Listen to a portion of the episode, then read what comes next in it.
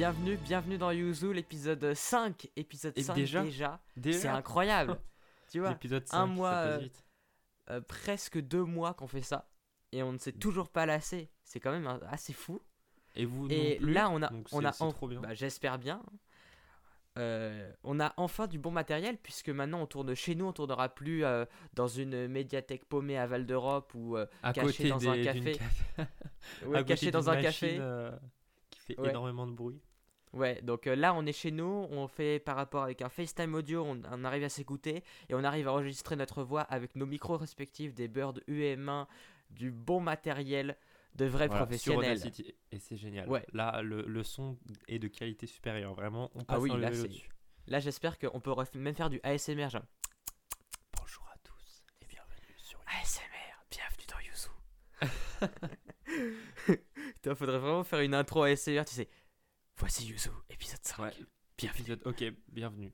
Bienvenue. Voilà, c'est comme ça qu'on commence euh, le podcast qui est un Eh peu la voilà. suite en fait du 4. Oui, parce qu'on c'est n'a ça. pas pu le, le terminer euh, convenablement. Bah écoute, ce que je te propose, c'est que on continue le 4 avec. Tu nous, allais nous parler de théâtre et de magie, des, des Ah thèmes oui, géniaux. c'est. Et après, on pourra peut-être faire une aparté sur mon premier passage de stand-up. euh, Ah oui, Parce voilà. que t'étais c'est là c'est aussi. un programme. On Oui, bah oui, ouais, je suis on venu ter- en, en bon on ami. terminera euh, assez rapidement là-dessus, euh, mais on va te laisser euh, raconter euh, ta, bio- ta biographie, tes mémoires dans, ce, dans cet épisode-là. Je Voilà. vois bien comment on pourrait l'appeler. Bon, comment on écoute, pourrait appeler cet épisode? fin, Selon ce qui se Ah, passe. ça va être compliqué, ouais, mais on, ouais, on verra ce dont on parlera. Très bien. Voilà, très bien. En tout Bah, cas, ouais, c'est juste à la fin si vous voulez écouter la, la première et l'histoire de, de la première apparition sur scène de Théo Guillon. Ouais, restez Voilà. bien jusqu'à la fin parce qu'on vous explique comment ça a bidé sa race. Voilà. Là, les gens ils vont se dire Oh, je veux rester, je veux voir ça. Bah oui, en Tu plus, vois. euh, si vous nous suivez sur euh, le Instagram Yuzu Podcast, j'ai commencé à poser la question, mais après, du coup, vous n'avez pas eu la réponse euh, de, de qui montait sur scène au Paname. Et ben, c'était Ah bah Théo oui. Guillon. Voilà.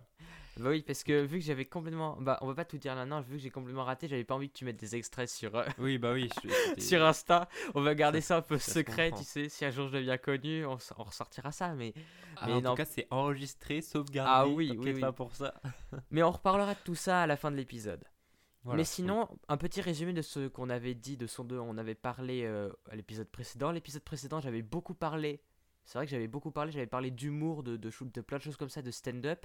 Et on avait terminé en parlant de, de toi et t'avais fait, euh, t'as fait du théâtre quand t'étais plus jeune.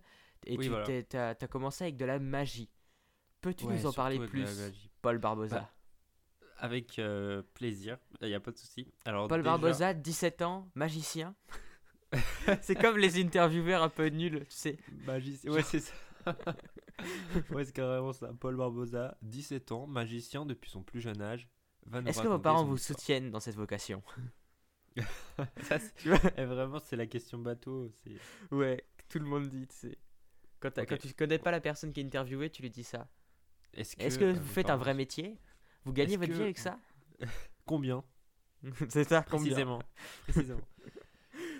Euh, du coup, alors on parlait, euh, on parlait de magie. Déjà, tu m'appelles euh, Paul Barbosa ici, mais avant, quand je faisais de la magie, mon Ouais. pseudo sur YouTube, Ouais. vous pouvez, vous pouvez le taper n'importe où. C'est, J'ai hâte, ouais. On ne peut plus le retrouver. c'est- c'est Oh C'était Paul Magic 77. Paul Magic 77 Ouais.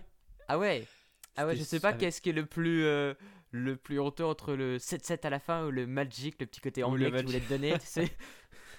Ah oui, on le prononçait comme ça, hein, vraiment Magic, comme ça. C'était, Paul Magic Voilà. 77 ouais, c'était le nom de, de ma chaîne YouTube à l'époque où, où je faisais des vidéos de magie.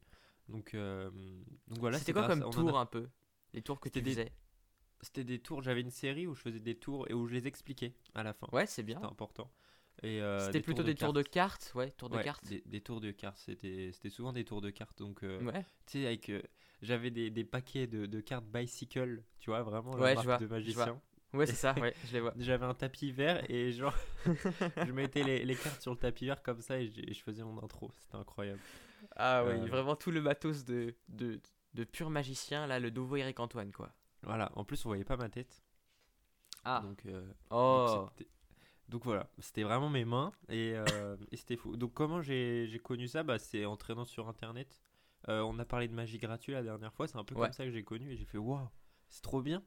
Trop Mais du coup, t'as découvert la magie avec magie gratuit Enfin, sur le net ou à la télé? Parce que moi, par exemple, j'ai découvert vraiment la magie quand j'étais petit à la télé avec des gens comme euh, Eric Antoine, euh, notamment, tu vois. Alors j'ai découvert la magie. euh, bah c'était, ouais, je crois que c'était Eric Antoine avec la France en Europe Talent, mais j'ai appris. Oui. Enfin, en fait, j'ai su que bah, moi aussi je pouvais en faire Mhm. grâce à Internet. Parce Ouais. que à la télé, ça paraissait un peu inaccessible. Ouais, je euh, comprends. Mais, Bah, je sais pas si ouais. t'avais eu ça aussi. Moi, j'avais quand j'étais petit des, des petits kits de magicien, mais dès que dès, dès mon plus jeune âge, des kits de magicien, je me souviens d'une boîte que je dois avoir toujours, une vieille boîte des années 2000, euh, fait genre un truc de Patrick Sébastien, mais genre Patrick Sébastien, il était encore jeune dessus. Et tu le vois avec euh, genre des, cheveux longs, des- une sorte de coupe mulet brune, et c'est Oh vraiment non. collector parce qu'on dirait que l'image elle est un peu genre euh, un petit peu avec du grain dessus. L'image elle est pas de très bonne qualité, on dirait vraiment elle est imprimée sur la sur la sur le, la Tu boîte, c'est vraiment bizarre. Je crois que je l'ai encore. Il y avait des petits tours avec euh, des cordelettes que tu faisais des petits nœuds bizarres qui Ah oui, se ça c'est coulaient tout ouais, seul. c'est classique. Genre un dé avec un truc à l'intérieur, des trucs comme ça. J'ai eu ça. Ça c'était vraiment bon, c'était des tours, j'ai jamais réussi à les faire. C'était trop compliqué quand j'avais euh, quand j'étais en Ah, CP que j'ai eu ça, c'était trop complexe. En vrai, mais- faut beaucoup de patience. hein. Mais tu vois, genre en allant à la grande récré après, ils faisaient des Ouais. sortes de petits kits, des petites boîtes. Et c'était genre avec euh, un petit trucage à l'intérieur et tu pouvais faire des tours qui étaient vraiment assez impressionnants. Genre il y avait un tour où il y avait trois, euh, trois sortes de gobelets noirs et où tu mettais une pièce dedans, puis ensuite quand tu versais, la pièce avait disparu parce que la pièce elle se glissait Ah dans oui, une mais petite je l'ai fente. fait, je l'ai. Tu l'as fait aussi c'est ça ma- Ça c'est ma première vidéo, la première vidéo que Ah j'ai bah voilà, sur YouTube. On avait les mêmes Voilà. Et en vrai, pour l'époque, moi je me souviens, je me disais, Waouh, je suis un magicien et tout Ah Sorcellerie, oui, c'est- c'est sorcellerie incroyable. En fait, il y avait Truc de juste un, fou, ça. un petit truc qui bloquait la pièce. Et Il y avait une coup, petite fente au fond. C'est Voilà. le fond comme une sorte voilà. de petit double fond et la pièce elle se, elle se rangeait dedans du coup. Mais Et en vrai, plus, on l'entendait un peu avec trop- le bruit, tu vois, la Oui. pièce faisait encore du Quand bruit. tu- dans- Ouais, c'est ça. Donc c'était vraiment claqué et j'imagine ma mère qui me disait c'est bien mon fils, c'est bien. Voilà. bah, Il on a le bruit. euh, on a vécu la même en- enfance euh, magique. Par contre, Euh. et si faut que je te fasse un tour de magie qui impressionne tout le monde quand je le fais, qui est tout simple mais qui est super Ouais. euh, bien que c'est c'est un de mes tours préférés, c'est un tour de cartes eh ben, très très simple. Je te le eh ferai, ben, on fera un, un live Instagram pour te le montrer, tu vois. Voilà. Tu le feras sur scène au pire euh, la prochaine Oh, fois. oh là là, il y en a ils font, il y en a ils font de la magie sur scène et c'est très très bien fait, tu vois. Ah oui. En même Ah temps oui, que de l'humour. Il y en a qui font de la magie, c'est très bien. Euh, mais euh, on parlera de la scène après. On parlera de la scène Ouais, après. ouais, ouais. Revenons sur la On magie. de. Du coup, ta chaîne YouTube. Voilà, ma chaîne YouTube. Et, et, et franchement, j'ai publié 100 vidéos sur celle à tout rond, tout pile. Oh après, bah, ouais 100 donc, euh, vidéos. ouais, ouais, 100 vidéos. Ah putain, c'est bien. Ah ouais, t'avais du bagage. Hein. T'avais du Voilà. Un vrai donc, euh, professionnel. j'adorais ça en fait. euh, bah, je faisais donc de la magie, mais j'aimais bien aussi faire les montages. Et c'est là que j'ai découvert l'univers YouTube, tout ça. Et c'est ce qui m'a amené par la suite à faire, euh, à faire d'autres vidéos. Donc, Et à faire ce podcast. et à faire ce podcast. Et sans voilà. euh, Eric Antoine, Oh, il n'y aurait pas eu ce podcast. Peut-être. Ouais. j'aime beaucoup Eric Antoine, tu vois. C'est un gars qui. Ouais, j'ai- ouais. J'aime vraiment beaucoup. Moi, j'adore la magie. Et la magie d'Eric Antoine, c'est. euh, euh, il y a à la fois de l'humour. tu vois. Oui, il y a de l'humour, il y a de la, la mise en scène et c'est très très bien fait sans être de la magie de gros trucage où le gars il est dans son pot de lait, il arrive à s'échapper en sortant les menottes, des trucs très euh, Mais c'est la, Euh, c'est la mise en scène qui est incroyable dans, son, dans ses spectacles. Ouais. Parce qu'il arrive à faire à, à détourner l'attention Oui, du spectateur par le rire et du coup il arrive à, à Ouais. faire Et puis mais ces tours sont, sont sensationnels aussi, tu vois. Oui. Mais après oui, moi j'adore Fabien Olicard par exemple. C'est pas de la Ah magie, c'est du, mentalisme. Ouais. Le mentalisme c'est vraiment sur euh, c'est pas préparé, tu vois, c'est sur le tas. C'est un truc où c'est il faut comprendre euh, voir un peu les micros pour expliquer à- aux gens qui connaissent pas le mentalisme, c'est pas une une nouvelle science comme l'astrologie, pas du tout. C'est vraiment un truc pour essayer de voir les micro-expressions du visage parce que par exemple quand tu penses à quelque chose si c'est oui ou si c'est non, des Ouais, émotions ton telle ou telle ça se retransmet. ça- ouais. Il y a des choses qui se transmettent sur ton visage, des, des petits levés de sourcils, mais que toi-même tu ne vois pas, qui sont incontrôlables, et que si, avec beaucoup de travail et beaucoup de patience, tu peux les voir et tu peux comprendre ça. Après, il y a aussi avec les muscles, si tu mets, tu mets ta main autour du poignet de la personne, tu vois un petit peu si le poignet se relâche à tel ou tel mot que tu vas dire. Et tout Ça, je ça, ça ça, va te permettre de... C'est... faut être euh, hyper sensible pour ça et comprendre ça. l'hypnose. On peut revenir Ouais. à l'hypnose aussi.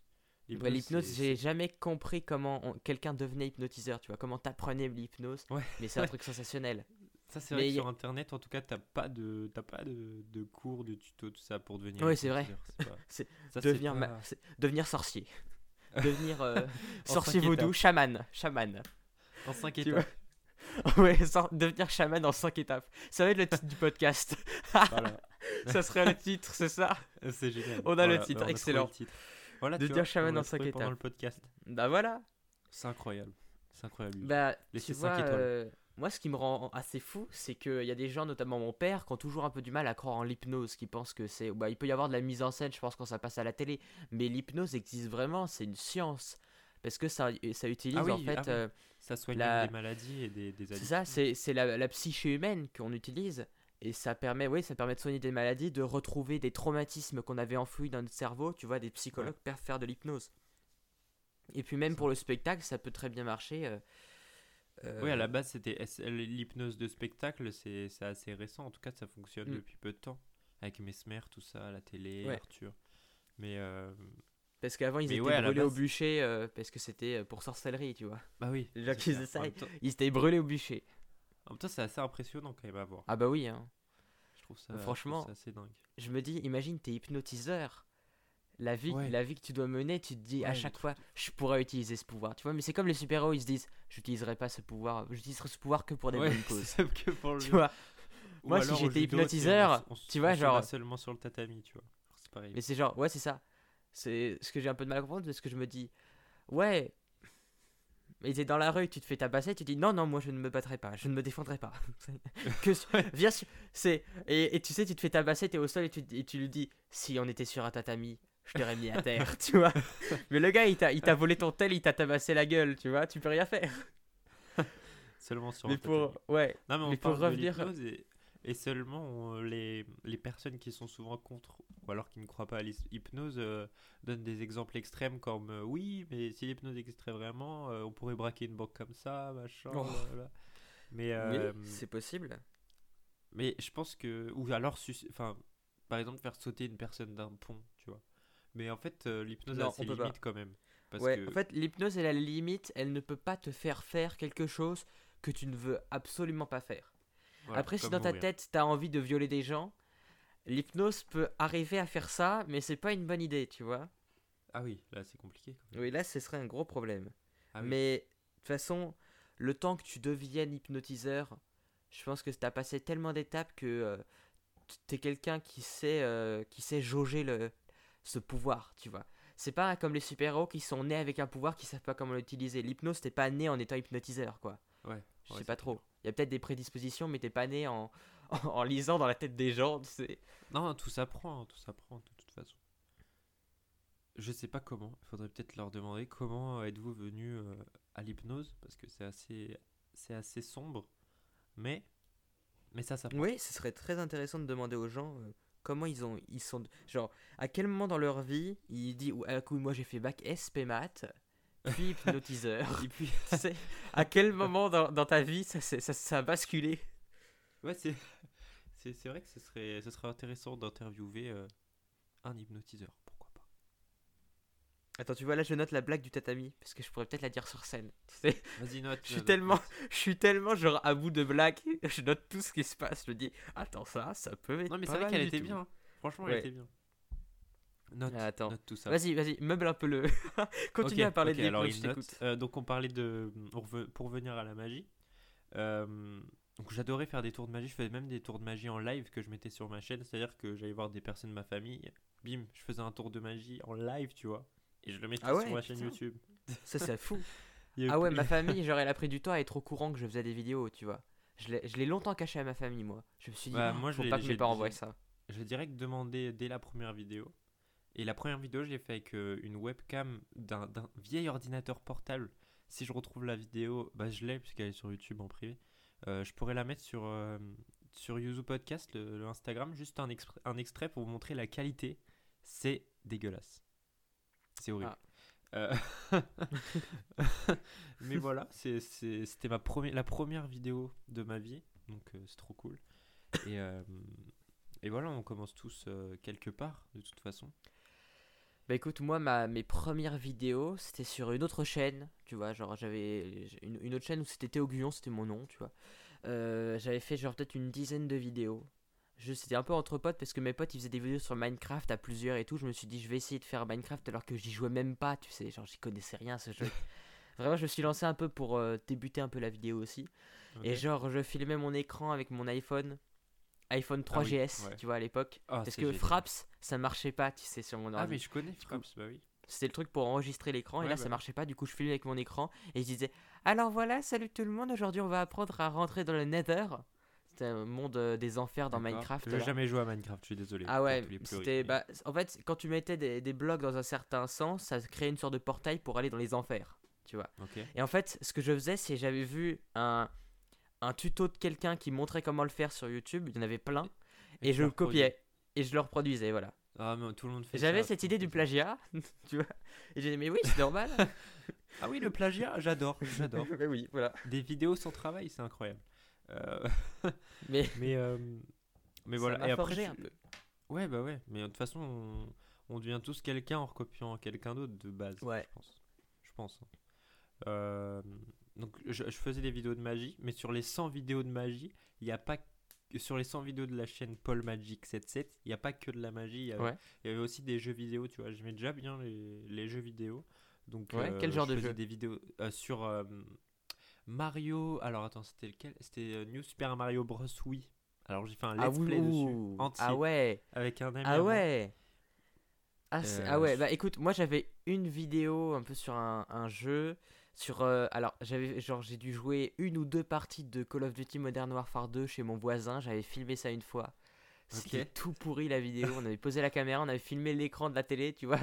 Ouais, bah pareil, j'ai fait la même chose. Je faisais gros même. bordel. Mais, euh, mais voilà. C'est c'est chelou Ah, hein, les toujours vidéos aimé, je sais avec pas, je sais pas toi, mais j'ai toujours aimé les jeux vidéo depuis, depuis tout petit. Bah, moi je suis très. Alors, je suis pas un grand fan de jeux sur PC. Je dois t'avouer que Ouais, pareil. le jamais- PC, je le. contre, ouais, ouais, je sais PC, pas je vois beaucoup vraiment joué. comme un endroit de. Ouais, le jeu PC, j'ai jamais été trop PC parce que quand je suis sur le PC, je préfère faire autre chose que jouer, genre écrire, travailler, faire des montages, euh, surfer sur le net, écouter de la musique. Mais quand je veux jouer, je veux être sur une console, dans mon canapé, Voilà, sur ouais. mon salon, tu vois. Ou euh, sur une, une DS. Et moi, je suis full Nintendo niveau console, tu vois. D'accord.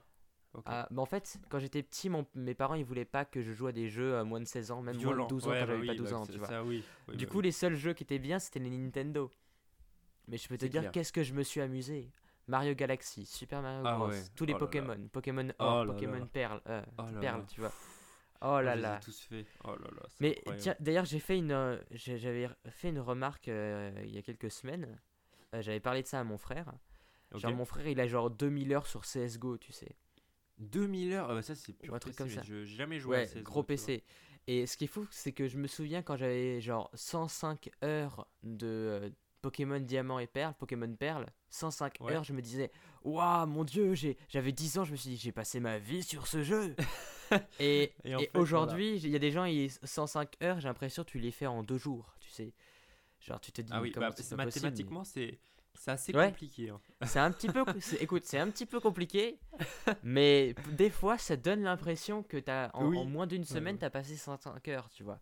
Genre, il y a des jeux où je les ai à peine survolés, et je me dis déjà 118 heures, putain. Alors Bah, que là- Pokémon là, en, ce Perle, moment, euh, en ce moment, je joue à Red Dead euh, Redemption 2, il, est- Ah. est incroyable. Il bah, j'ai jamais, jamais joué. C'est un peu une sorte de GTA, mais, euh, mais dans le Far Ouais, West, voilà. quoi. Ouais, ouais, voilà. Bah, gros, GTA, ça. tu Bah, vois, j'ai, je jouais chez mes potes qui avaient la chance d'avoir des parents laxistes, tu vois. GTA genre 5, qu'il est- tu parles de GTA 5 Ouais, GTA 5 et les anciens, GTA 4 aussi. Ouais. J'ai joué un peu chez mes potes, ouais, ils avaient la chance d'avoir des parents laxistes qui les laissaient être violents. et, euh, et avoir une vie de débauche, comme pourrait dire mon père.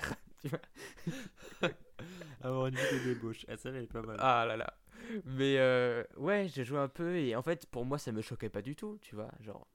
Mais mon père, il disait Ouais, mais en Oh, fait, on mon arrivait, Dieu. on arrivait déjà, mais après, je pense que c'est aussi leur génération parce qu'ils n'ont pas connu Ouais. des jeux aussi bien faits, aussi violents. Mais le on truc, c'est faire la part que- des choses entre le, Ouais. le jeu vidéo et la réalité, je pense. En tout cas. Ouais, bah aujourd'hui, euh, même, même tu. En fait, le truc, c'est que moi, je suis l'aîné. Toi, t'es fils unique, non? Oui, je suis cynique. ouais. Chanceux Tu vois, moi, moi, je suis l'aîné, j'ai deux petits frères, et en fait, moi, j'étais un peu le prototype, tu vois, le cobaye. Genre, on m'a interdit- sur toi. Ouais, ouais, après, on m'a autres- interdit tous les jeux, et ensuite, euh, mon petit frère, Genre, quand il avait genre 13 ans, ils l'ont laissé jouer à CSGO en disant Ouais, vas-y, c'est bon, ça va. Après, on est souvent plus, plus, comment, plus sévère avec euh, son premier enfant, je pense. Ouais, C'est c'est dommage. le meilleur. hein, non. non, mais franchement, Après, ouais, les mais- autres, on dit bon, c'est pas grave. Après, on. Mais ouais, déjà- mais ils sont beaucoup plus laxistes, tu vois, parce que moi, je me souviens, euh, euh, il y, a des- il y a des... Tu vois, parce que mes parents, ils étaient pas habitués à voir ça, genre, mes parents, ils, ont, ils sont pas nés avec Internet. Du coup, Oui. moi, quand j'avais genre 14 ans, tu vois, 2014-2015, et que je restais jusqu'à 23 heures sur Skype avec des gens, ma- mon père, il se disait, mon Dieu, des pédophiles, tu vois. Ah ouais, ouais. Il avait que l'idée d'avoir qu'il y ait des pédophiles qui pourraient me parler, alors que j'entendais bien que c'était euh, une gamine de 12 ans qui me parlait, tu vois, genre, que c'était pas un pédophile.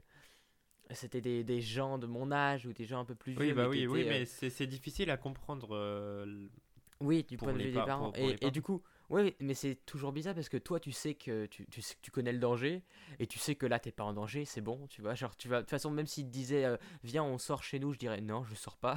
Il fait trop Ouais. froid dehors, tu vois, je sortirai pas.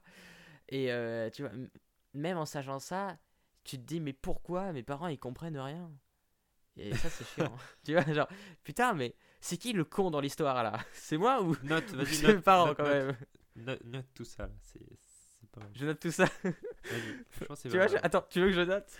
Ouais, ouais, franchement. Ah, attends, bah, non, je. Ah, ah, je sais pas, tu vois. Je, bah, je vais le noter, mais là, je. euh, faudrait que je le case euh, peut-être à un moment, ça peut être drôle, tu vois. C'est vrai. En fait, je pense que ce. Je, je pense que ce podcast va vraiment être le lieu des créations de blagues. Bah ouais, on voit ça. Si, on là, va vraiment ça- on va ça vraiment- fait- ouais, ça fait c'est 20 bien. minutes, on a déjà deux blagues euh, de, de Bah, c'est bien. Alors, attends. Euh... Bah, je vais mettre genre. Mon père et la foi. Voilà. Où je restais sur l'ordi jusqu'à 23h. voilà. Pendant qu'il très qu'est-ce qu'on peut, on peut dire euh, Je mets juste ça, je m'en souviendrai normalement. Tout à l'heure. Parce que je... avant ce euh, podcast, j'écrivais, tu vois, de nouvelles blagues. Ah ouais? Ouais, de génial. nouvelles blagues. En euh, attendant, du coup, parce que j'étais en retard ouais. quand même de 30 minutes. Ah bah voilà, bravo. Faut tout dire, hein, faut tout dire. Mais, du euh, coup, euh, ouais, sur les, les jeux, moi j'ai été le, le cobaye. Et du coup, maintenant, genre, moi je me souviens, du coup, je restais jusqu'à 23h, mais mon père il me disait, mais, mais enfin, 23h, mais, mais tout le monde dort, mais tu parles encore, mais c'est pas possible, demain t'as école, oh là là, mon dieu, mon fils est fou, euh, je vais appeler un psy. Genre, il pétait des câbles. Alors non, que man- ça se maintenant- il veut te protéger.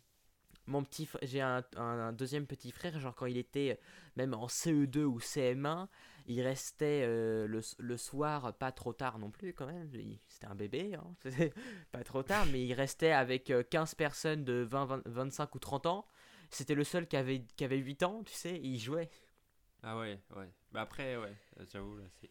et il a pas été attaqué par des pédophiles à ce que je sache à, à part s'il nous cache que quelque chose peut-être qu'il nous cache quelque chose tu vois, mais- Bizarrement, il a arrêté de parler en arrivant euh, à, à 10 ans. C'est genre, il cligne plus des yeux, il a eu un traumatisme. Oula, faudrait peut-être euh, lui en par- en parler là. C'est ça, tu vois, genre, le gamin, il, il- il est, il est à table devant sa famille. il- quand il mange, sa fourchette, elle tremble, tu sais. tu sais, il, il a rien dit. Et personne mon ne se doute de rien. Non, ça devient. Non, il dit non, il joue avec ses amis à Minecraft, pas de souci. Pas de soucis. C'est- Mais du coup, toi, t'as dû avoir une enfance, euh, une enfance en or. Non, je, je dirais pas jusque là, mais. Ah, ou alors ils ont été euh, surprotecteurs, tes parents. Ce qui est possible aussi. Comment? Ils ont peut-être été surprotecteurs, tes parents. Au début, ouais, jusqu'à très peu de temps, ouais. Franchement, euh, c'était compliqué. Qu'est-ce que t'entends par très peu de temps? Alors attends. Genre une semaine J'étais en... Ah, j'étais en train de regarder la date. non, mais. Sur son calendrier, genre, je suis devenu adulte à ce moment-là. Alors, tu sais, j'ai fait une croix euh, ce jour. Non, Ouais. mais c'était. euh, C'était, ouais, il y a. De... Jusqu'à il y a un an, tu vois, c'était compliqué. Un an, un. Ouais. Mais, euh, mais c'est bien d'un côté. Tu vois, par exemple. euh, Attends, je dis par exemple, mais j'ai pas tellement. Voilà, par exemple, ouais. Sur Ouais. YouTube, quand je faisais des vidéos avant, comme je te l'ai dit, j'avais pas le droit de montrer ma tête. Ouais. Eh bien, moi j'avais ça aussi. Mais j'avais trouvé une manip. Donc moi, je En mettais fait- des lunettes de soleil. euh, Oh, bah Euh. voilà Bah écoute, écoute, on c'était- avait un peu la même aussi. technique. En Ah fait, av- avec euh, mes parents, je leur ai, je moi j'ai dit à mes parents, je peux rien cacher en fait. Je, j'ai trop, ça me donne trop de pression de mentir ou de cacher quelque chose. Du coup, je suis pas, un- je peux pas être un menteur moi. Je peux pas cacher quelque chose. Euh, genre des trucs, euh, je pourrais, j'aurais pas pu cacher à mes parents que j'avais une chaîne YouTube. Donc dès que j'ai voulu me lancer sur YouTube, je l'ai dit à mes parents. Ils m'ont dit, faut pas que tu aies ta tête. On veut pas voir ta tête. Euh, faut pas qu'il y ait ta tête sur le net. Il va y avoir des pédophiles, ils vont retrouver ta maison. Voilà, c'est exactement la même chose. C'est ça. Mais j'avais envie de leur dire comment, à partir Oui, tête, genre, on peut ouais, venir à une adresse. c'est personne me connaît, ok? Voilà. Personne ne connaît notre famille, personne ne connaît notre maison, personne ne viendra. Bah oui. mais bon. Et du coup, j'avais vu, euh, alors je sais, je sais pas si, si t'as connu cette émission sur M6, M6 ou TF1, Ok, tu, euh, vas- je tu sais vas me plus, dire le nom. M6 peut-être, c'est 100% Mag avec Estelle Denis. Ah oui, bah oui. Voilà. Oui, oui, je connais. Je Dans regardais. 100% Mag, c'était, ce- j'adorais cette émission. C'est dommage qu'il l'ait arrêté parce que c'était Il y avait une bien. personne, même il y avait un mec qui venait et qui présentait les. Il y avait Jean-Philippe Doux, oui, qui venait. Voilà. Je me souviens Qui- de ce gars, parce qu'il est aussi à, à la radio maintenant. Mais euh, voilà, ils ont fait un reportage à un moment qui c'est sur une euh, marque de lunettes qui s'appelle Lulu Frenchy, qui fait des lunettes personnalisées. Ok. Et ils avaient fait des lunettes genre avec une sorte de gros smiley dessus, un smiley un peu orange, et ça permettait de cacher mes yeux, et je les ai toujours, et là je les ai en face de moi parce qu'elles sont dans mon nouveau décor de vidéo, même si j'utilise plus trop ce décor. Enfin voilà, j'avais mis... euh, Elles sont encore trouvables ces vieilles vidéos, où j'avais des lunettes pour cacher mon visage. En fait, incroyable. T'as tous les. alors que ça cache rien, quoi. Il y avait vraiment. En plus, j'a- j'avais le droit de mettre mon nom et de dire mon département quasiment, tu sais. Ah genre. ouais. C'est- Mais alors, Mais mais pas alors les yeux. Non, pas les Pas yeux. les yeux, je sais pas. Et tout le monde disait. eh, genre, en fait, les gens qui regardaient ma chaîne, beaucoup étaient de mon âge et ils me disaient tous euh, Trop cool tes vidéos, mais pourquoi les lunettes Tu vois, genre, Ouais, qu'est-ce qui se passe? Moi j'avais Personne des lunettes comprenait. euh, Ray-Ban, tu vois Les lunettes Ray-Ban Bah, ça ressemble, à des, ça ressemble à des Ray-Ban aussi, tu vois. Non, pas les Euh, Ray-Ban, je dis n'importe ah, les vi- quoi. Les... Non, Parce que les- c'est- les- ça peut être aussi les vieilles Ray-Ban euh, de- d'aviateurs là, des années 80. c'est- Non, c'est pas des Ray-Ban, c'est- ça, si tu connais cette marque. C'est des Carrera. Alors là, je connais pas du tout. Alors, alors, alors, tu vas- je vais trop, je vais te retrouver. Non, mais là c'est la, la journée. Vas-y, euh, décris pour les- dossiers. Dé- décris ça pour les, euh, pour les auditeurs. Décris les lunettes. Ok, bah alors tu vois, elles sont déjà elles étaient rouges. Donc voilà. Ah ouais Ah oui. Et en, en gros, elles sont rondes, mais elles descendent vers le bas, tu vois. C'est un peu. Ouais. C'est- un peu, c'est un peu moche en fait. c'est un peu laid. mais, euh, mais mais taper Carrera, c'est la première image qui, qui tombe, tu vois. Putain. Donc voilà, c'est assez horrible. Euh, je sais pas comment c'était possible, mais voilà. Ouais, donc toi aussi, t'avais cette technique, euh, tes parents. Voilà, voilà. Et apparemment, ça a caché mon identité. Donc, euh. Puis, mais j'ai eu, j'ai été quasiment autorisé à montrer mon visage, genre quand j'avais 16 ans. Ce qui est 16 ans, c'est-à-dire il y a un Enfin, an, Ouais, enfin il y a presque, enfin presque deux ans. presque deux Enfin j'ai, genre non, c'était, ah non non non. Ah bah non du, non pas 16 ans, pas 16 ans du tout, genre qu- 14 ans je le dis. Attends, 14 Ah, ans. 14 ans, c'est pas la même chose. Ouais, ouais. C'était genre. euh, c'était. au- ouais, euh, genre. c'est- C'était. Non, c'était début 2016, je venais d'avoir 15 ans, je crois. Début Ok. 2016. Et donc là, t'as eu le droit de, de montrer ta tête. Parce que c'est genre quand j'ai annoncé que je créais une nouvelle chaîne de court-métrage avec des potes que j'ai euh, enlevé mes lunettes. C'est à ce moment-là, tu vois. Je crois bien, ouais. C'est à ce moment-là. Ouais. Non, mais en, en vrai, ça, c'est des, des petites anecdotes. Je trouve ça drôle. euh. En vrai, c'est c'est- c'est- c'est mignon, tu vois, de se dire Oh non, Ouais. mon fils, faut pas qu'il passe sur internet. Ouais, aujourd'hui, en fait, vu qu'on a grandi, on a mûri, aujourd'hui on se dit, euh, même, je me dis, mes, mes gosses, je sens que je serais peut-être un peu dur au niveau d'internet, parce que vu Bah, que j'ai surtout été, que euh, maintenant, on connaît. euh, enfin, on Oui, les dangers. Et puis, euh, oui, le harcèlement là-bas, genre, euh, mon, mon gosse, il touchera un ordi pas avant 10 ans, quoi. Ou alors, non, je lui apprendrai pas mal à utiliser l'ordi, à naviguer un peu, mais j'ai il va pas jouer à World of Warcraft toute sa vie, quoi.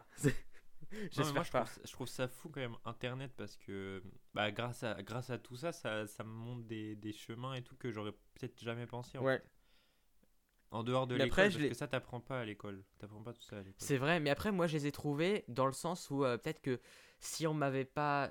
Peut-être parce qu'on m'a empêché de jouer à plein de jeux trop addictifs, tu vois.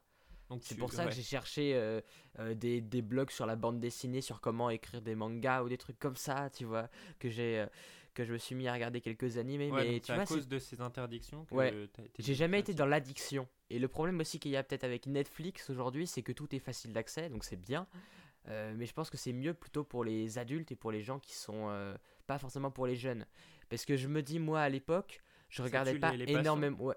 ça, je sais pas, parce que moi par exemple, je regardais pas beaucoup d'animés, du coup je galérais à les trouver et ça me permettait un petit peu plus de, de calmer ça, tu vois, de faire autre chose et aussi de, de faire des recherches sur chaque animé que je regardais, sur les mangas, parce qu'avant je voulais faire de la bande dessinée, tu vois. Après, vu Et- que tout est facile maintenant, c'est peut-être aussi à- aux personnes elles-mêmes de, de, se- peut-être se mettre des contraintes, ouais. Ouais. Mais c'est ça qui est dur, de se, mettre, de se contraindre soi-même. C'est comme si, euh, imagine, tu, tu- on, on te disait, euh, te- on te donne un million d'euros chaque mois, et pour pas péter un cap, t'es obligé de te dire, ok, je dépense pas plus que ça par jour, tu vois. Ouais. Tu te ouais, dis, putain, comprends. moi je pourrais, euh, je pourrais euh, enlever les limites, j'ai euh, pas, pas besoin des conséquences et tout, je pourrais me donner à fond. Mais non, il faut, il faut, je pense qu'il faut se mettre des contraintes, se réguler et pas toujours tomber trop dans l'addiction un peu de, euh, bah, des réseaux sociaux, même si c'est très bien les réseaux, euh, faut pas y être tout le temps, tu vois. Bah, c'est comme. bah, on voit ce qu'Apple a fait là récemment sur, euh, avec iOS 12. euh, Ouais. Le temps d'écran. oui, si- j'ai vu ça. On, on voit et on, on, on voit le, le temps qu'on met chaque jour, qu'on passe chaque jour Ouais. sur, euh, sur notre iPhone. T'as une moyenne de combien toi? Alors attends, bah tu vois, j'y vais là. ils font, ils font genre des moyennes hebdomadaires et moi je crois que je dois avoir une moyenne de genre de 2h20, 2h30 par jour. Alors moi je précise euh, que nous sommes en- que je suis en vacances, que j'étais en vacances la semaine dernière. Donc du Ouais. coup, euh, peut-être que ces chiffres sont biaisés, mais en tout cas, c'est euh, j'ai passé les, les 7 derniers jours 4h30 par jour. Ouais, c'est En quasiment le double de moi. Mais tu vois, genre, moi, je, je- je suis sûr que je l'utilise moins en vacances parce qu'il est tout le temps dans ma chambre. Et en fait, je suis tout seul chez moi pendant quelques jours. Du coup, je suis tout le temps euh, au rez-de-chaussée. Et ma chambre, elle est, mon téléphone, il est tout seul. Et je le prends pas parce que j'en ai pas besoin. Et je me dis, euh, genre, je mets un peu. euh, J'écris, tu vois. Je fais de la cuisine. je fais des trucs un peu de tâches ménagères et tout. Et j'aime bien, c'est cool. Genre, ce midi, je me suis fait. J'ai pané des morceaux de poulet. J'ai coupé des morceaux Ouais. de poulet un peu pour faire des nuggets, tu vois, des petites aiguillettes de poulet. Et je les ai panés moi-même. Je les ai fait frire. Et c'était très bon, tu vois. Ça me donne envie. Ça y est, j'ai faim. Et euh, j'ai mis ça après dans des tortillas pour faire un peu des mini faritas avec un peu de pâtes, des, Ah, des restes de pâtes que en j'avais. tortilla en fait. Ah oui, toujours, toujours en burrito Toujours. comme ça. hein. Et demain, j'invite euh, mon meilleur pote, on va se faire des faritas. Donc, euh, en Voilà. plus, ça fait genre, ça fait, ouais, ça fait genre deux mois que je l'ai pas vu, mon meilleur pote. Ah, c'est trop bien. Il est en prépa et là, on va se revoir, on va bouffer des faritas, donc ça va être cool. Ah, la prépa, c'est compliqué. Ah, moi, je suis content d'être en fac. hein. Je suis bien. Ah oui, c'est clair. Parce que là, là, là, mon, mon, mon objectif précis, c'est le stand-up, c'est l'humour, tu vois. Pour les autres, c'est rester en vie. Ceux qui sont en prépa, tu vois, c'est survivre. Leur, euh, leur, leur objectif de vie, c'est survivre. Du coup, je suis plutôt bien. J'ai le droit Ouais. un peu à un certain confort. Mais du coup, c'est bien cette vie des vacances et j'utilise moins mon téléphone pendant les vacances. Bah, moi, c'est un peu le contraire. Mais bon, après. Mhm. euh, Mais j'utilise plus Netflix, du coup. ah ouais? Ouais, Tu regardes quoi genre, moment alors? Ah, tu vois, maintenant je peux répondre enfin à cette phrase, c'est c'est quoi tes séries du moment? Parce qu'avant je disais, vas-y. oh, pff, j'aime bien les, j'adore les séries, mais je regarde pas. Tu vois? Vas-y, alors Là, je regarde. série du moment. Moi, je suis très, très, très, très, très série, euh, série d'animation, tu vois, américaine. Pas trop. enfin, J'étais animé avant, mais je, suis, je regarde moins les animés, je regarde beaucoup plus les, les séries d'animation américaines comiques, genre BoJack Horseman. En ah balle, oui, ça, ce tu truc. m'en avais parlé ça. Fabuleux. cette- Surtout, euh, la saison 1 était très bien, mais je me disais, est-ce que la saison. Genre, la saison 1 était bien, mais pas au point de me dire cette série est excellente et, et trop, trop bien. Et, la saison saisons 2 est de mieux en mieux. Je suis à la saison 2 là, j'ai presque fini. Et ouais, plus t'avances, plus c'est bien quoi. Et plus c'est profond parce que tu développes de nouveaux personnages, de, nouveaux, de nouvelles façons de, de- que le personnage se déprime aussi, tu vois. et c'est non, c'est- c'est passionnant, très très drôle, très intéressant et franchement une excellente série. Euh, et sinon, après- j'ai fi- j'ai fini la saison 2 de Big Mouth, grosse bouche. Donc c'est que souvent ouais que des animés Ouais. en fait. C'est trop bien Big Mouth, trop trop bien. Ça parle de, ça aborde genre la puberté, plein de choses comme ça, plein de sujets sur la sexualité Ouais, et ouais. tout, mais euh, de, de tous les rapports, de tous les côtés, c'est très très drôle. Ça a aucun tabou et franchement c'est très très très bien comme série, et vraiment très drôle. Euh, sinon, je regarde pas mal une émission américaine qui s'appelle Comedians in Cars Getting Coffee, des comédiens en voiture qui vont chercher du café. C'est fait par Jerry Seinfeld qui est euh, l'acteur le plus riche du monde et l'humoriste le plus connu au monde, tu vois. Ah Et le gars, il on en invite avait ses- parlé ouais. Ouais, on en avait parlé. cette, euh, c'est sur Netflix et c'est trop bien en fait. C'est pour les gens qui aiment bien le stand-up c'est, et, et il aime, et, qui et qui aiment bien l'humour. C'est, il invite ses potes, genre Jim Carrey et d'autres stand-uppers et tout, des présentateurs télé, des choses comme ça, des, plein de gens. Il les invite, ils sont en bagnole, dans une bagnole de collection. Ensuite, ils vont aller manger euh, des pancakes et boire du café et ils discutent pendant genre 15-20 minutes. C'est super bien, très intéressant. Et c'est grave kiffant de mettre ça en mangeant, tu sais. Genre. Cool. Tu mets ça comme ça, c'est grave cool. Là, t'es bien, t'es à l'aise. Tu te sens bien. Ah, là, je suis à l'aise, là, je suis très très bien. Et du coup, on parlait de, de magie. Pour, en- Ouais, pour on en en venir en à, la scène, à- au théâtre d'abord. ouais, Et t'as fait euh, du théâtre du coup. Ouais, voilà. Vas-y, parce que tu m'as euh, dit après que c'était devenu une sorte d'addiction le théâtre. Genre, tu t'es même réinscrit avec les jeunes quand t'es rentré au lycée, t'es revenu au collège pour y jouer, des trucs comme Ouais, ça. en gros, en gros c'était au, au, au collège. On avait euh, la chance, peut-être, je sais pas si c'est dans tous les collèges, euh, d'avoir euh, un atelier théâtre toutes Ouais. les semaines avec euh, une prof de français, donc c'était trop bien. Et Mhm. euh, donc on apprenait, on faisait des exercices de, de prononciation, euh, tout ça pour bien, bien prononcer. Ouais. Donc ça c'était au début d'année. Et après, euh, à partir du mois de janvier, on préparait le spectacle de fin d'année qui avait lieu en juin. de, devant, c'était une salle, tu vois, de, de 300 personnes, donc c'était cool, on pouvait Ah ouais. inviter qui on veut, tout ça. Et donc on était, on a eu de la chance parce que souvent dans, dans les collèges ou, ou quoi, c'est, euh, on interprète une vieille pièce classique barbante, Ouais. tu vois, très chiant. Et là on était très libre, c'était des mini sketchs, on pouvait même les choisir nous-mêmes, tu vois. Euh, et j'étais souvent avec, euh, j'étais souvent en duo avec un ami à moi, et il se Mhm. reconnaîtra s'il écoute. et euh, et euh, du coup, du coup ouais, on faisait des trucs super drôles, genre on se déguisait, on, on avait un sketch. Une année c'était euh, on était en papy, tu vois, en papy et tout. Ouais, Et, et, on, Ça on se moquait génial. des jeunes ou quoi. Et, et genre, on arrivé sur scène, on arrivé sur scène en, en déambulateur et tout le monde a Oui. rigolé. Et, euh, c'était trop cool. Et, euh, et donc voilà. Et c'est cette, euh, c'est cette sensation d'être sur scène, en fait, c'était c'était trop, c'était indescriptible, en fait. fais du stand-up. C'était ouf. Fais du stand-up. Mais en fait, c'est bah, du stress déjà. Parce qu'en Ouais. plus, on- tu sais, on passe, quand un spectacle de fin d'année, tu vois, on passe devant tous les Ouais. parents, les, les amis, les Tu connais tout le monde. Ouais, voilà. Alors tu regardes. tu- tu tu- regardes- Ouais, le truc c'est que tu te dis, tu te loupes, les gens ils seront pour ta vie entière, tu sais. Ah oui, c'est mort. Franchement, c'est mort après. Là, c'est foutu. Mais on- Mhm. comme on était assez libre, on ré- révisait pas mal le truc et on était euh, avec mon, mon acolyte de théâtre, tu vois, un peu des, des, des présentateurs aussi. On faisait des... Il y a eu un moment où on présentait, donc on, on- on introduisait le spectacle de fin d'année, on clôturait et c'était trop bien. Franchement, c'était des, des- des bons souvenirs. D'être Mhm. d'être sur scène, c'est ouf. Franchement, c'est trop bien. Je sais pas ce que t'en penses, je sais pas ce- bah, de ton expérience en tout cas. Bah écoute, on va, eu, euh, on, va aborder ce sujet, hein? Il faut bien qu'on aborde. euh, C'est alors pour information pour ceux qui n'ont pas suivi les précédents podcasts.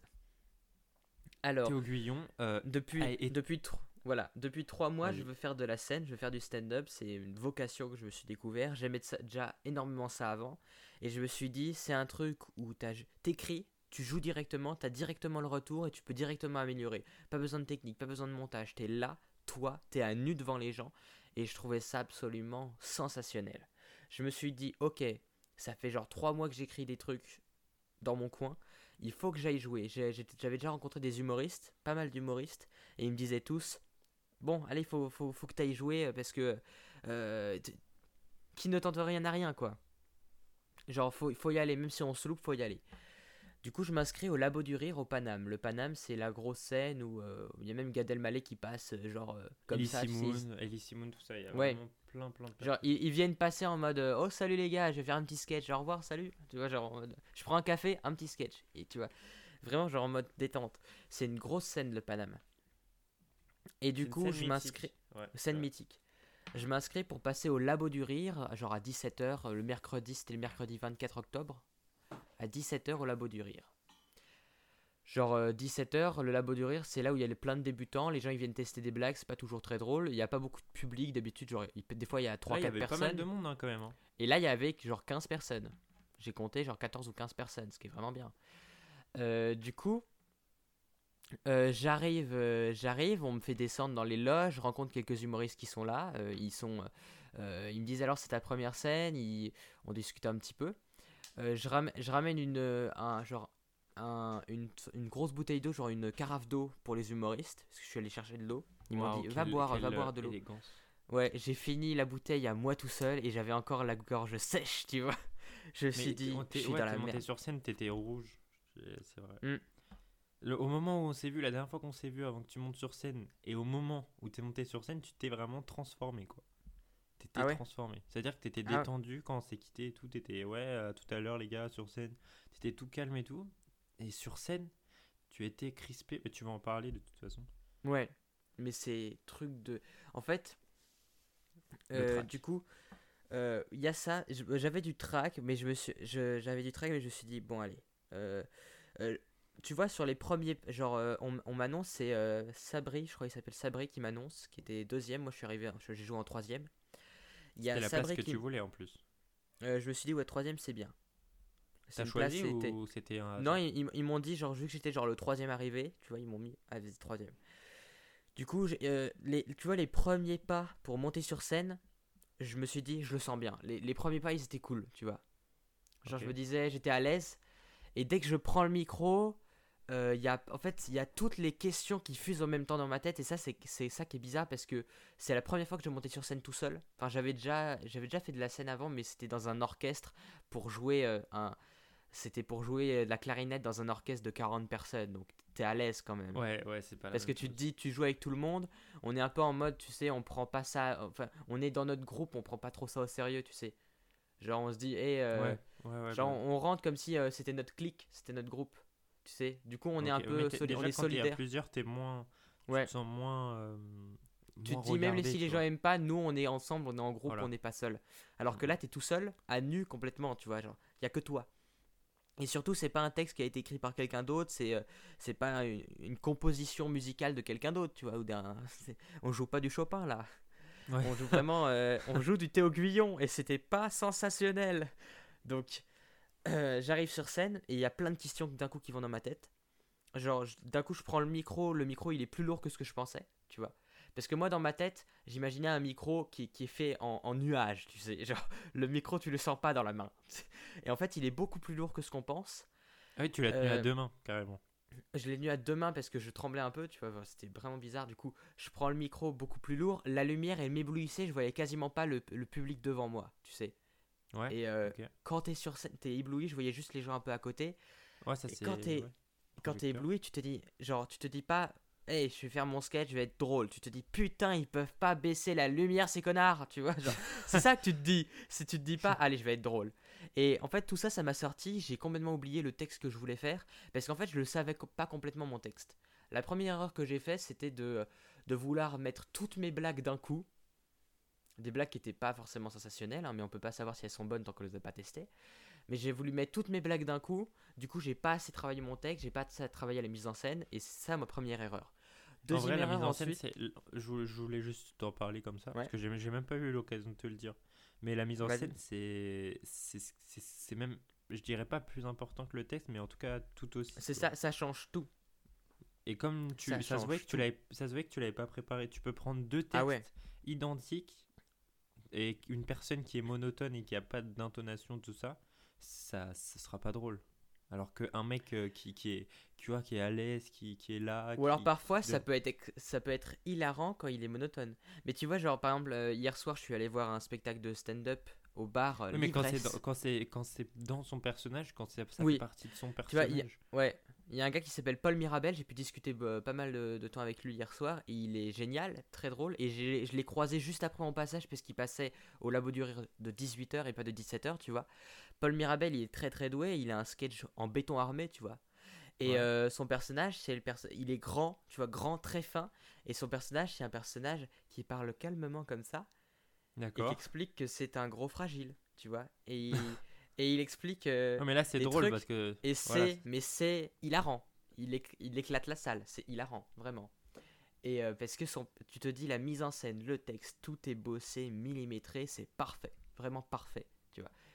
Et euh, ça, c'est, tu vois, ça, c'est, il a beaucoup travaillé aussi la mise en scène pour ça. Parce que s'il disait, alors moi, je suis un gros fragile, ça marcherait pas, tu vois. Mais voilà, avait encore mis une une fois, forte encore une intonation, fois, ça il a pas. euh, il a travaillé sa mise en scène.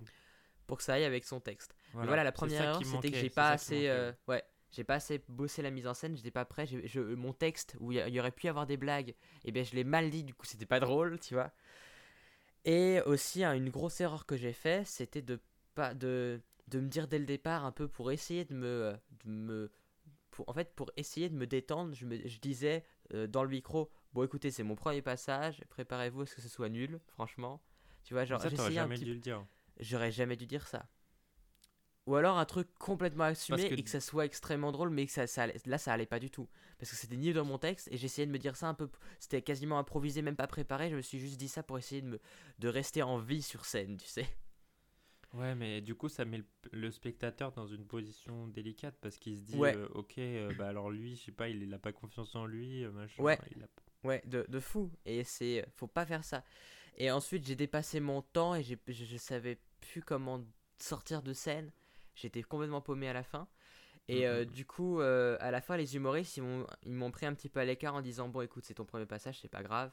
Mais c'était pas professionnel, tu vois. Ouais, parce qu'à la fin, en gros, il a, il a fait un débrief de son passage en disant, Ouais. ouais, ça c'était pas drôle, ça c'était pas ouf. Pas dû com- ouais, un, un peu un truc comme ça, tu vois. Du coup, ils m'ont dit Non, Ça, faut le faire pas, pas devant les gens. ça, je euh, le fais après, chez toi. Ouais, mais ils, ils m'ont dit grave, c'est pas pro, mais euh, du coup, pas j'étais un. Ouais, mais tu vois, ils me disaient, ouais, c'est pas professionnel, refais plus ce genre d'erreur. Mais euh, tu vois, le, le gars qui est passé juste après moi, il s'appelle Goofy Weldon. Goofy, Ah, il trop- il Goofy trop G-O-O-F-Y, très drôle et extrêmement sympa. C'était, c'est un Montréalais, tu vois, il vient du Québec et c'était son premier passage à Paris. En Et France. du coup, on s'est. En France, ouais. Et on s'est recroisés en sortant de scène. Tu vois, toi, tu nous as. J'étais venu avec un pote qui s'appelle Liam. Et avec Liam, en allant dans le métro, on l'a recroisé à place, euh, place de la République. On a discuté Ah ouais et on s'est échangé nos Instagram. Il m'a dit Écoute, je suis là jusqu'à lundi. Si on se retrouve, vas-y, appelle-moi et on se fait un truc et on se, on se revoit, quoi. Et du coup, genre, il était super sympa et il m'a dit Écoute, ta scène, on euh, si t'as pas eu les rires, on s'en fiche. On est là, tu vois, pour faire une performance. Ne pense pas au rire, ça fait trop euh, usine à gaz, tu sais. Pense pas à faire des rires tout le temps. On est là pour faire une performance, pour que les gens y passent un bon moment et que toi aussi tu passes un bon moment. Et il m'a grave mis en confiance. Il était extrêmement sympa, Goofy. Et du coup, je me suis dit, j'ai vu sur les réseaux sociaux que euh, y avait un spectacle où jouait Goofy. Euh. Un spectacle, euh, c'était c'était dimanche, dimanche 28, donc c'était hier à l'heure où on enregistre ce podcast. C'est un spectacle qui s'appelle L'ivresse d'humour. C'est un bar métro Sentier, tu vois, à Sentier Ouais. un peu au centre de Paris, tu vois, métro Sentier, qui s'appelle L'ivresse, un bar qui s'appelle L'ivresse. Ah, et, et en vrai, L'ivresse d'humour, c'est un nouveau comedy club qui a été lancé par les créateurs du 33 Comedy Club, qui est genre un des Ah ouais premiers que, que je suis allé voir. Et c'est un peu euh, la maison, tu vois, le 33. C'est vraiment un où j'a- j'a- j'aime beaucoup aller. Et tu peux et pas euh, passer là-bas, toi, au au 33 Euh, pas encore, peut-être plus tard quand je m'améliorerai, tu vois. Mais tu vois, en fait, euh, au 33 Comedy Club, c'est le deuxième Comedy Club que je suis allé voir, genre c'était fin août ou début septembre. Euh, le premier c'était le Paname, le second c'était le 33 Comedy Club que je suis allé voir. Et le 33, il y a Jean-Patrick et euh, Ghislain Blick qui sont deux des créateurs du 33. euh, avec qui j'ai beaucoup discuté en revenant au 33, tu vois. Et là, je suis retourné à l'ivresse d'humour, ça faisait un mois que je les avais pas vus. Et on a discuté toute la soirée et j'étais avec le groupe des humoristes au fond de la salle, tu vois. Ouais. Et du coup, j'ai discuté avec euh, tous les humoristes et avec aussi Juliette Follin, qui est la créatrice du, du, du blog Le Spot du Rire, qui est un très bon site euh, qui parle de stand-up. Et elle est pote un peu avec Ghislain, avec Jean-Patrick, avec les humoristes là-bas. Et du coup, elle était là, on a discuté. Et j'ai discuté un peu avec tous les humoristes qui étaient là. Et ça, ça a fait un bien fou parce que je leur ai dit j'ai fait ma première scène, je l'ai loupé. Ils m'ont dit ouais, c'est normal. Genre, vas-y, c'est normal, c'est pas grave. Ils étaient grave en mode c'est normal, tu C'est pas grave. Il y a pas même pas, genre, c'est pas grave. Il me disait, ça arrive à tout le monde et c'est normal. Il me disait, genre, la semaine dernière, j'ai eu un énorme bide. C'est Ghislain qui me disait ça. Et Ghislain Blick, il s'appelle Ghislain, il a éclaté la salle en faisant un sketch du tonnerre, un truc monumentalement génial. Genre, un truc, j'ai jamais vu ça. C'était incroyable. Mais c'était incroyable. Et euh, ouais, Ghislain et Jean-Patrick, ils avaient vraiment tout désingué la salle. Et c'était un truc de ouf ce qu'ils ont fait, notamment Ghislain, il a terminé avec un harmonica. c'était trop bien. Sérieux? Genre, il sort un harmonica et il joue quelques notes. Il dit Vous allez voir, j'ai un harmonica. En plus, je sais pas jouer.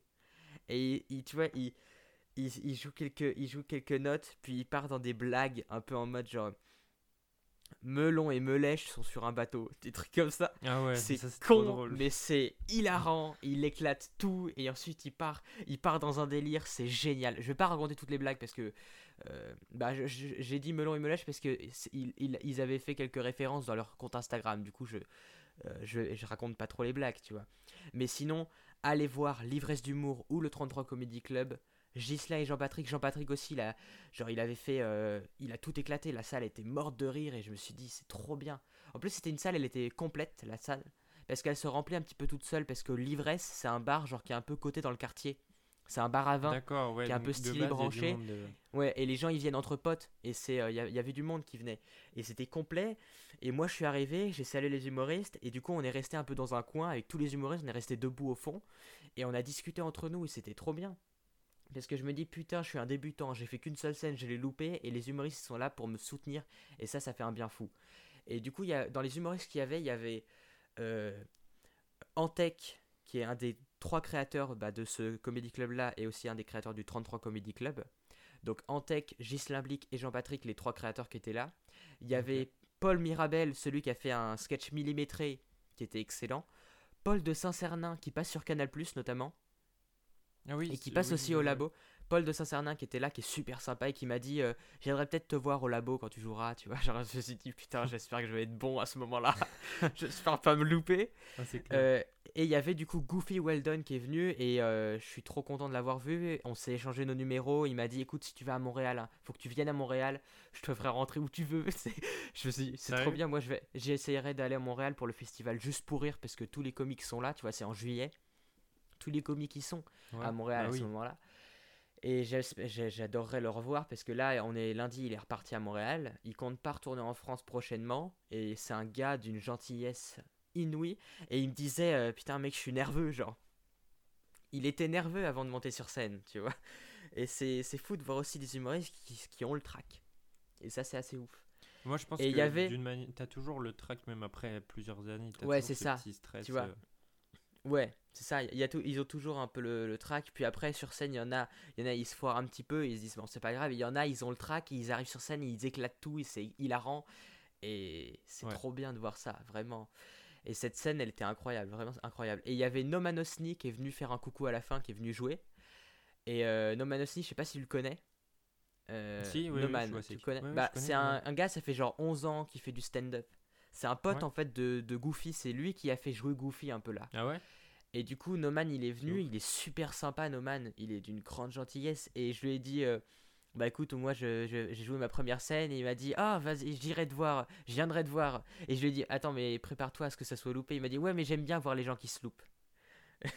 je me dis, Des gens qui quoi? Qui se loupent? qui se loupent, tu sais, genre qui se foirent la gueule. tu sais, il aime bien voir les, les trucs qui sont loupés aussi. Et je me dis, putain, euh, ça fout la pression parce qu'il faut que j'écrive un truc bien, mais d'un autre côté, je me dis, c'est trop, c'est trop, c'est trop bien parce que ce milieu, c'est des gens hyper humbles, et hyper gentils. Et euh, ce qu'il n'y avait pas forcément avec tout le monde au Paname, parce que au Paname, les gens ils sont grave stressés, ils sont pas forcément tous sympas, mais là, tout le monde est sympa. Dans les comedy clubs, tout le monde est sympa. C'est trop bien. Et notamment le, le groupe euh, Jean-Patrick, Ghislain, Antec, c'est, euh, ils ont créé, c'est leur deuxième comedy club qu'ils créent, et c'est trop bien ce qu'ils font. C'est trop trop bien. Donc, Il faut absolument aller voir. le... Et malgré le beat que t'as que as eu pour ta première, t'as quand même ressenti du plaisir sur scène ou quand Ouais, même sur scène, bah j'ai, j'ai, disons que le beat que j'ai fait, c'était vraiment un beat immense. Ah ouais. Parce que genre, ah c'était un, compliqué. ah c'était un beat immense. C'est, euh, Moi, je vraiment, pense que genre- c'est aussi dû, dû à, ton, à tes premiers mots. ouais, et aussi, ouais aussi, et puis aussi au fait que j'avais pas mon, j'avais pas bien bossé euh, ma mise en scène et mon texte. Je pense que c'est vraiment mon manque de professionnalisme, tu vois. Mm. Mais, euh, mais vraiment, ouais, c'était, je, bon, j'ai un pote qui s'appelle Alexandre, peut-être qu'il écoutera ce podcast. Euh, c'est pas sûr du tout, mais voilà. Alexandre, Alexandre Branco, il s'est lancé aussi, il faisait des, des, des vidéos avec moi, genre moi je réalisais les courts-métrages, je lui jouais dedans. Et du coup, il s'est aussi lancé avec moi dans le stand-up, il est passé avant moi. Et il disait sa première scène, il disait qu'il l'avait foiré, alors que euh, moi je l'ai vu sur scène et je l'ai trouvé pro, tu vois. Il a fini à temps, il avait dit tout son texte, il avait bien joué, il avait fait un peu de mise en scène, il y avait eu quelques rires. Je me suis dit, pour une première scène, c'était très bien. Et lui, il était pas content, il s'est dit putain, je l'ai foiré, il était pas sûr de se réinscrire. Il a pas vu ma première scène. Parce que ma première scène, elle était, mais foirée, mais de ouf. Mais genre, j'avais pas mon texte, je perdais mes mots, je suis arrivé sur scène, j'avais oublié mon texte. Ouais, t'as été voir sur ton téléphone. Ouais, mais j'avais rien, plus, plus rien. Ma tête était vide d'un coup. C'était tellement stressant. Mais d'un autre côté, je me dis, faut que je m'améliore, faut que je joue. J'ai trop envie de rejouer. J'ai trop envie de, de tester de nouvelles blagues et de. J'ai connu le pire beat, je pense, de ma carrière. Ouais, là, tu oui. vois, genre. Là. Là, c'était le clair. pire. Et en vrai, t'as fait le pire et au bout des 5 minutes, tu te dis, bon, c'était pas si grave. Genre, C'est fait, c'est- passé. c'est c'est que des blagues. Genre, en- tout, genre, euh, il y a c'est Jerry Seinfeld qui est très connu aux États-Unis, qui est le- l'humoriste le plus connu, euh, qui lui, genre, il avait raconté dans un spectacle dans les années 90, tu vois, il avait fait un spectacle que- qui est dispo sur Netflix, qui s'appelle I'm Telling You for the Last Time, genre, je vous raconte pour la dernière fois, tu vois un truc comme ça. Parce que c'était un spectacle où il a voulu euh, complètement euh, genre enterrer toutes ses anciennes vannes et en créer de nouvelles. Et du coup, euh, il parlait par exemple que la peur, il y avait une étude qui avait été faite qui disait que la plus grande peur, genre euh, la deuxième plus grande peur, c'était la peur de mourir chez les gens. Et la première La peur, première tu vois, la, la peur de mourir, c'était la deuxième. La première, c'était de monter sur scène en public.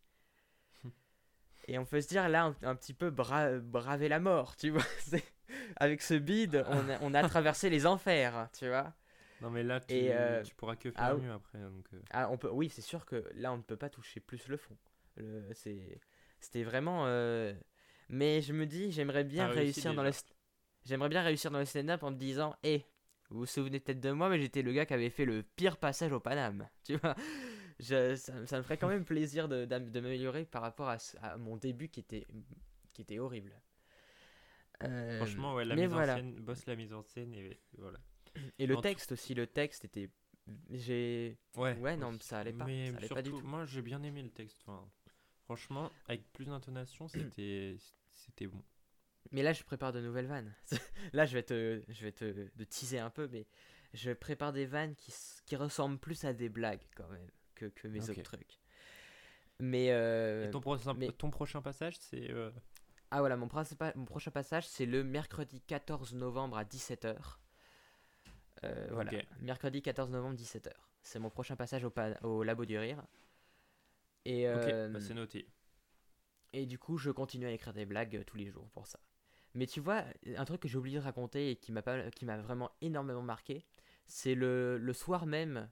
En fait, euh, je, je suis quand même euh, genre, j'ai, j'ai pas terminé la journée sur une mauvaise note.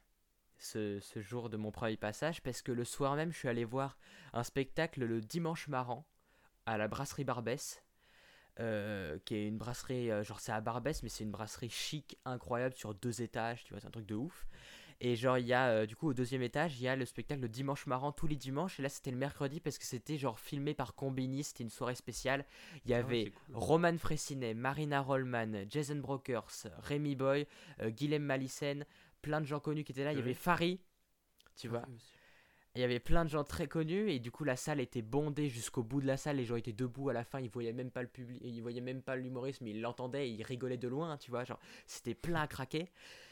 Et euh, du coup j'arrive en avance et je croise Guilhem qui est connu euh, sur euh, YouTube en tant que masculin singulier. Je sais pas si tu connais masculin singulier. Oui, tu m'en avais, tu m'en avais déjà parlé Ouais. de, de lui. Aussi, il a aussi la chaîne Ungover Cuisine qui est très très bien et il a le podcast qui s'appelle Bouffon qui parle de bouffe et c'est excellent, un excellent podcast. Ah oui. Et il, fait, il est aussi stand-upper et il tient un comedy club le dimanche marrant. Et euh, j'ai croisé Guilhem, on s'était déjà croisé un autre dimanche marrant qu'il avait fait sur une péniche lors du euh, euh, Debout Paris Festival, un festival de stand-up. On s'était croisé, il m'avait dit viens à la brasserie Barbès, tu vois. Genre du coup je suis venu je ai- et je lui ai dit j'ai fait ma première scène aujourd'hui, je l'ai complètement foiré, il m'a dit c'est normal. Et entendre des humoristes qui sont excellents qui me disent c'est normal, pas c'est pas grave, tu pourras faire mieux, tu vois, pas en mode euh, tristesse, c'est- c'est pas grave mon gars, je te console. Non, ils disent c'est normal, genre ah, t'es passé par là, maintenant on passe à la prochaine étape, tu vois, genre c'est normal. C'est ni Ouais, bien ni mauvais, c'est juste la- la- l'habitude, la, vie. Genre on fait des beats tout le temps, c'est normal. Et ça, ça fait du bien d'entendre, de, de se dire t'es pas le mec triste de la bande qui arrive à rien, t'es juste un, un humoriste comme les autres qui se foire aussi. Et à la fin du spectacle, j'ai discuté avec euh, Rémi Boy, qui est un de mes humoristes préférés. Et j'avais déjà discuté avec lui, du coup, à cette même soirée sur une péniche euh, lors d'un autre spectacle. Et, euh, c'est un gars qui est, tout le temps avec le sourire, Rémi Boy. C'est un, c'est gars qui est au niveau de Roman Fressinet et de Farid. Il est aussi drôle qu'eux. Euh, il me fait hurler de rire et pourtant les gens le connaissent pas assez parce qu'il est pas trop sur les réseaux, tu vois. Mais si vous avez l'occasion de venir le voir sur scène, Rémi Boy est monumental. Il est excellent et c'est un gars d'une gentillesse incroyable. Tous les gens qui le connaissent disent ah bah oui Rémi Boy. Il, il sourit tout le temps, il rigole tout le temps, il est tout le temps heureux. On a l'impression qu'il est tout le temps heureux. Et Rémi Boy, du coup, on a discuté pas mal. Et enfin, que je, pas mal, je dis genre euh, deux minutes, mais on a discuté, voilà. Pas mal. Et du coup, je lui, je lui dis, euh, il m'a dit, bah alors t'as joué, parce que je lui avais dit que je voulais être humoriste il y a quelques semaines. Et il m'a dit, alors t'as joué, je lui ai dit, j'ai joué aujourd'hui. J'ai complètement foiré, il me dit, c'est normal. Genre, lui aussi, il me disait, c'est normal. Pas en mode, euh, t'as pas été pro, c'était pas bien. Non, il m'a dit, c'est normal. Et euh, je, je lui ai dit, ouais, les autres humoristes, ils m'ont dit, j'étais pas professionnel. Ils me disent, mais les écoute pas. c'est, tu t'en fous, les écoute pas. Continue ton truc dans ton coin, les écoute pas, ceux-là, on s'en fout. Euh, et du coup, je me dis, ouais, on s'en fiche des critiques. On s'en fiche des critiques. Évi- il m'a dit, évidemment, t'es pas professionnel, c'est ton premier passage. Normal que tu sois pas professionnel. Ouais, c'est vrai. Et ça, tu vois, ça, ça fait du bien d'entendre ça. Et je pense que les auditeurs du podcast qui eux aussi font peut-être des trucs un peu euh, différents de. Qui font des trucs un peu en dehors, des, des cours en dehors des sentiers battus, qui font des trucs un peu différents comme du stand-up dans tes caves, et ben euh, leur dire se, foi- se foirer, c'est pas grave ni bien, c'est juste normal de se foirer, bah ça fait du bien d'entendre ça. Ça fait vraiment du bien. Ouais, mais on parle du stand-up, mais en vrai, peu importe le domaine euh, artistique. Ouais, c'est euh, ça. En fait, c'est une école de la vie. C'est fou, mm, mais. Et c'est c'est fou d'entendre les meilleurs, tu vois, c'est les meilleurs stand-uppers que je connais qui me disent, euh, qui, ont, qui sont les plus euh, humbles, qui sont les plus humbles, les plus gentils, qui me soutiennent le plus et qui me disent euh, c'est normal de se foirer. Et c'est fou d'entendre que ceux qui réussissent le plus sont les plus humbles parce que ça, ça fait du bien, parce qu'en fait ils ont joué tellement, ils se sont foirés tellement qu'ils savent ce que ça fait de se ouais, ils foirer. Ils, ils connaissent. Et ils savent qu'on s'en sort et qu'on s'améliore et qu'on écrit toujours de meilleures blagues chaque jour. Et ça fait du bien, franchement, ça fait du bien d'avoir de, d'avoir des soutiens comme ça. C'est c'est- c'est- c'est- c'est beau ce que tu Donc- dis, c'est- vrai. Voilà, c'est beau. Donc, si j'ai un conseil à donner, ça va bientôt la fin du podcast et j'ai encore trop parlé. Oh là Non là. franchement, non, franchement, on a fait chacun notre partie, c'était c'était bien. Mm. Je t'avoue, j'ai beaucoup parlé quand même. Euh, j'ai l'impression de trop te couper la parole, c'est des fois. Non, moi je trouve pas. Oh, Franchement, tu non. es gentil. Non, franchement, non. non, non. Mais tu vois, si on pouvait finir un peu là-dessus, c'est euh, si vous si vous voulez réussir dans un domaine, montrez-vous. Allez Et voir les gens, soyez persévérer soyez surtout. persévérez, n'abandonnez jamais. Si ça vous tant que ça vous plaît, n'abandonnez pas. Et allez voir si les tu- Parce que souvent, en fait, les personnes qui réussissent, c'est ceux qui. qui se C'est juste ceux qu'on qu'on- ouais et qu'on qui continue. continuent. Ouais, et qui Voilà. ont- qui ont continué. Genre moi dès que j'ai foiré ma première scène, le genre moins à peine une ou deux heures après, j'ai envoyé un message pour dire quand est-ce que je peux jouer au Paname euh, pour un prochain passage. Le lendemain, ils m'ont donné une date, tu vois. Alors que Moi, j'avais peur d'être- 50%, 50% des gens déjà auraient abandonné ici, je pense. Ah Tu mais je sais pas mais Alors que bah, ça mérite méritait d'abandonner en tout cas. genre vu le passage, franchement. Mais euh, ouais, mais c'est c'est normal en fait de se foirer. Moi, je pense pour ton premier passage, le plus important, c'était pas d'être drôle, mais de d'y aller, tu vois. Et Mm. tu l'as fait. Et en fait, c'est- ouais, c'est ça. On sent vraiment, on sent, on sent contre-fou de la tête de votre premier passage. On s'en contre-fou. Il faut ju- et n'écoutez pas les gens qui vous disent c'est pas professionnel. Évidemment que c'est pas professionnel. Alors voilà, là on a une petite, Petite euh, coupure, on un a petit eu un- problème technique. on a une petite coupure. Voilà, petit problème technique. L'ordi a bugué, a craché et ensuite on, j'ai réussi Mais à, tout va bien, récupérer le fichier. Tout va bien. Donc euh, là vous aurez peut-être une sorte de coupure pour- en, en plein milieu d'une phrase. Je sais pas, C'est vraiment pas grave. comment je vais faire au montage là, mais pas grave. Mais voilà, on voulait finir sur le fait que si vous voulez réussir dans un domaine euh, un Peu peu importe lequel. artistique, différent, peu importe lequel en fait, montrez-vous, dites que vous êtes là. Euh, travaillez, persévérez, même si vous vous foirez. Restez humble en disant voilà, je me suis foiré. ou Moi, je alors pense voilà, que c'est persévérer le, le mot qui. Persévérer, mais euh, le plus important, un truc le plus important, c'est persévérer, mais aussi montrez-vous, soyez disponible, soyez là, surtout dans un domaine un peu euh, public ou artistique. Euh, allez voir les gens, dites aux gens que vous aimez leur travail, dites aux gens que vous, que, qui vous inspirent, soyez sympa, tu vois. Montre, euh, parce que moi j'ai un autre pote, euh, Alexandre, avec qui on fait du stand-up ensemble. Lui aussi, il- il a commencé le stand-up, mais il parle à aucun humoriste. Il va jamais voir de comédie club. Il est lancé parce que je lui ai dit que ça existait, Allô tu vois, un peu, enfin, qu'il y avait des scènes. Et il, fait un truc un peu solitaire, mais, euh, mais il me dit ouais c'est bien que tu ailles voir des humoristes et je pense que oh je l'amènerai voir des comédie clubs. Ah non, Mais moi, dès le départ, je suis allé voir des comedy clubs parce que j'adorais ça. J'adorais parler aux humoristes. J'adorais euh, voir les gens que j'admire, tu vois.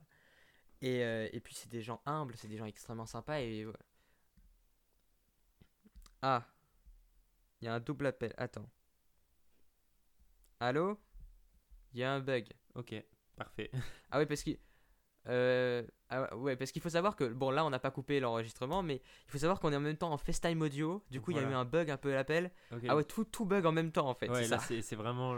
Ils nous disent d'arrêter quoi. Stop. Mais ouais, bon, bah, pour finir, un, un du coup, tu conseil, disais quoi? euh, tu, tu disais, il y a un pote bah, qui s'est lancé que- dans le stand-up? Bah moi, mon pote qui s'est lancé dans le stand-up, lui, il va pas parler aux humoristes, genre il, il va pas voir des comedy clubs. Et tu penses que c'est est pas juste bien? là. Bah je me dis c'est bah c'est dommage parce qu'il va il, il profite pas de tout. Ok. Il profite pas de bah du, du, du milieu de l'ambiance, il va pas voir les gens alors que c'est des, des rencontres incroyables et puis ça ça inspire aussi, ça nous pousse à continuer.